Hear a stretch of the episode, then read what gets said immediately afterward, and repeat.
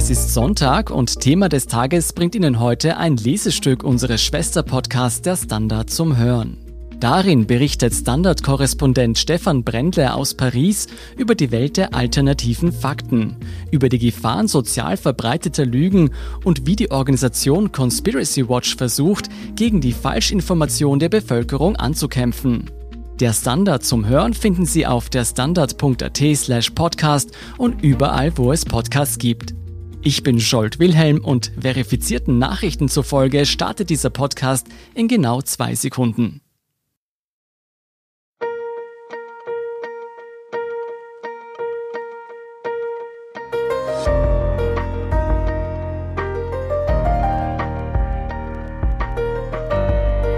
Der Standard zum Hören unsere spannendsten Lesestücke, vorgelesen von Andrea Tanze.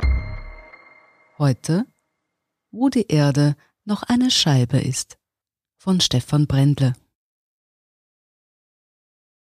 Im April hatte die Schweizer YouTuberin Emma Krusi ihrem Millionenpublikum Wichtiges zu berichten. Microsoft-Gründer Bill Gates werde in den USA der Covid-Manipulationen gar Verbrechen gegen die Menschlichkeit beschuldigt. Die Leute müssten das wissen, fuhr die Genfer Schuhdesignerin fort. Ich bin nicht Journalistin, aber ich ergreife das Wort. Warum? Weil mich Bill Gates nicht finanziert. Conspiracy Watch reagierte. Falsch, schrieb die private Beobachtungsstelle online, wobei sie bedeutend weniger Klicks erntete. Die Maskengegnerin reichte einfach Behauptungen des amerikanischen Verschwörungsnetzes QAnon weiter, erklärte Conspiracy Watch Vorsteher Rudi Reichstadt heute. Der 39-jährige Franzose sitzt in seinem kargen Büro, das im Wesentlichen aus zwei Tischen und einem Berg leerer Kartons besteht. Die genaue Adresse im Pariser Bastille-Viertel will er nicht angeben, nachdem er schon sehr aggressiven Besuch von Rechtsextremen bekommen hat. Wir bewirken eine irrsinnige Feindseligkeit, stellt Reichstadt nüchtern fest. Ein Grund ist sicher, dass Conspiracy Watch den Verschwörungstheoretikern so genau auf die Finger schaut. Mit einer Historikerin und zwei freien Mitarbeitern verfolgt Reichstadt diese Tag für Tag. Auf lange Internetdebatten und Videoauftritte lässt er sich aber nicht ein. Genau das wollen die Verschwörungstheoretiker. Sie wollen sich eine Legitimität verschaffen, notfalls auch durch Widerspruch, weiß der ehemalige Politikstudent aus jahrelanger Erfahrung. Begonnen hatte er seine Arbeit nach den 9-11-Attacken im Jahr 2001. Damals fuhr ein Freund von ihm, ein überlegter, gemäßigter Geschichtsstudent aus Paris, Mitglied der Sozialdemokratischen Partei, auf die Verschwörungstheorie des Franzosen Thierry Maison ab, der behauptete, es sei überhaupt kein Flugzeug in das Pentagon geflogen. Reichstadt ging der Sache nach und entdeckte eine ganze Parallelwelt aus Lug und Trug, Fantasie und Paranoia. 2007 gründete er Conspiracy Watch. Heute versteht er seine Mission nicht mehr als bloße Aufklärung, sondern in Anlehnung an den Beaumont des Soziologen Pierre Bourdieu als Kampfsport. Der Kampf gegen Verschwörungsapologeten sei letztlich ein Kampf gegen Rassismus, Antisemitismus und Revisionismus. Und das, so Reichstadt, ist nicht in erster Linie eine Frage der Pathologie, sondern der Politik. Wen wundert's, die Webseite von Conspiracy Watch, die auf monatlich 100.000 bis 200.000 Klicks kommt, wird heute selber als Teil einer Weltverschwörung hingestellt. Ihr Gründer lacht.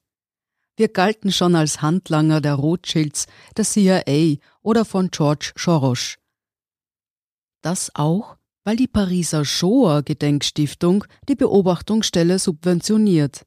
Daneben lebt die Webseite von Kleinspenden. Was wiederum nicht zu verwundern vermag, Juden leiden am meisten unter der Komplosphäre, wie man in Frankreich die Komplottzene nennt. Die Kinderfresser von einst sind heute die pädosatanistischen Demokraten. Davon faselt jedenfalls QAnon, ein Machwerk aus der Sphäre Donald Trumps, das Reichstadt als brandgefährlich einstuft. Sie hören, wo die Erde noch eine Scheibe ist. Nach dieser Werbeunterbrechung geht es gleich weiter. Guten Tag, mein Name ist Oskar Bronner. Was man täglich macht, macht man irgendwann automatisch. Es wird zu einer Haltung. Sie können zum Beispiel üben, zu stehen. Zu Ihrer Meinung, zu sich selbst, für eine Sache. Wir machen das seit 1988 und es funktioniert. Der Standard, der Haltung gewidmet. Wir sind zurück mit Wo die Erde noch eine Scheibe ist.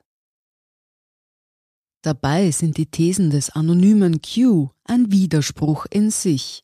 Er inszeniere den Machthaber Trump als Oppositionellen, ja Verfolgten jenes Deep State, dem er in Wahrheit selber vorstehe, erklärt Reichstadt. Den Verschwörungstheoretikern sei es egal, sich zu widersprechen. Nach der Enthauptung des Journalisten James Foley im Jahr 2014 habe es geheißen, das Video müsse gefälscht sein, denn dieser CIA-Agent sei schon vorher tot gewesen. Nach erfolgtem Gegenbeweis hieß es, er lebe immer noch. Wichtig ist den Verschwörungstheoretikern nicht das Faktum, sondern allein die Botschaft, man belügt euch, sagt der Conspiracy Watch Leiter. Auf der Webseite zeigt er unermüdlich, wer wirklich lügt die Verschwörungserfinder. Conspiracy Watch dreht ein weiteres Dauerargument um, nämlich die konspirative Frage, wem nützt das Verbrechen? Reichstadt sagt, wir belegen mit Fakten, dass sich nicht etwa eine neue Weltelite dem Planeten untertan macht, sondern dass diese Theorien oft von Diktaturen und autokratischen Regimen ausgehen und von geltungssüchtigen Komplotteuren weiterverbreitet werden.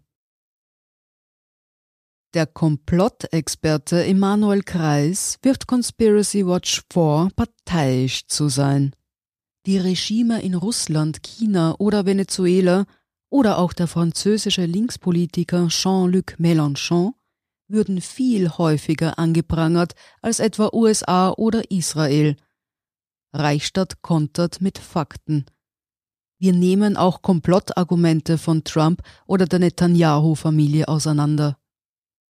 Insgesamt hält der Conspiracy Watch-Vorsteher Franzosen für ähnlich komplottanfällig wie Engländer, Spanier oder Amerikaner. Beim Brand der Notre-Dame-Kathedrale in Paris seien schon während des Brandes die ersten Fake News aufgetaucht. Ein halbes Jahr später habe ein Rechtsextremist die Moschee von Bayonne attackiert um Notre Dame zu rächen, wie er sagte, denn er wollte gelesen haben, die Brandstifter seien Muslime gewesen. Wie das Pariser Umfrageinstitut IFOP im Auftrag der Jean Jaurès Stiftung und Conspiracy Watch jährlich eruiert, glaubt bis zu einem Viertel der Franzosen an Verschwörungstheorien.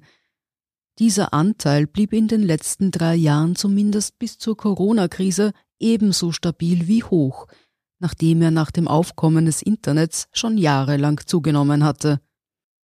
Nicht zuletzt dank sozialer Medien glauben heute immerhin neun Prozent der Franzosen, dass die Erde eine Scheibe sei. Es bleibt viel Arbeit, seufzt Reichstadt.